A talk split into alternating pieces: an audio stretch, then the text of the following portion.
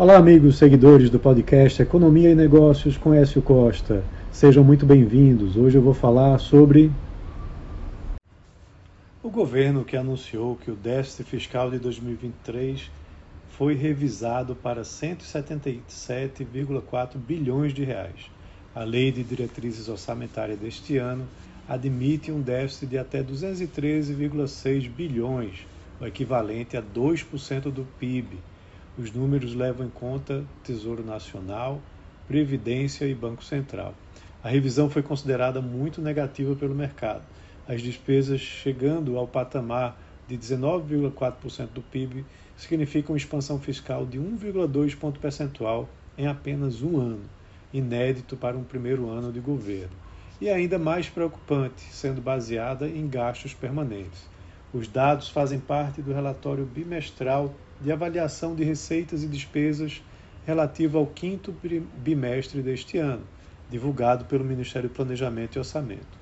A estimativa de receitas primárias em 2023 caiu 13 bilhões de reais para 2,3 trilhões na comparação com o relatório anterior. A previsão para as despesas primárias subiu 21,9 bilhões para 2,07 trilhões de reais.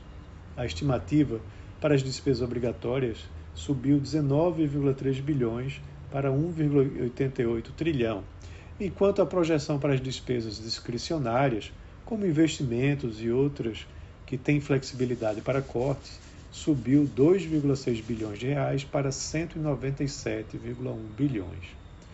O aumento do tamanho do déficit desanimou o mercado, que reverteu a elevação do Ibovespa e a queda do dólar mediante um cenário mais desafiador para o fiscal nesse ano e, consequentemente, para os próximos. Importante lembrar que o déficit acumulado até setembro já está em 93,38 bilhões de reais, o que praticamente estoura a previsão do governo de déficit de 100 bilhões de reais do início do ano, que equivale a 1% do PIB.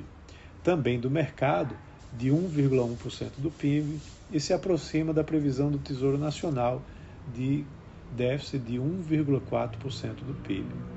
Essa mudança anunciada impacta também a previsão da arrecadação necessária para atingir o compromisso de resultado primário de 2024, do déficit zero e dos demais anos, fazendo com que o cenário de evolução da dívida em relação ao PIB se torne cada vez mais pessimista. Não tem como aumentar a arrecadação nessa proporção sem impactar negativamente a economia. Voltar a ter um controle de gastos é fundamental para se obter um equilíbrio fiscal. Então é isso. Um abraço a todos e até a próxima.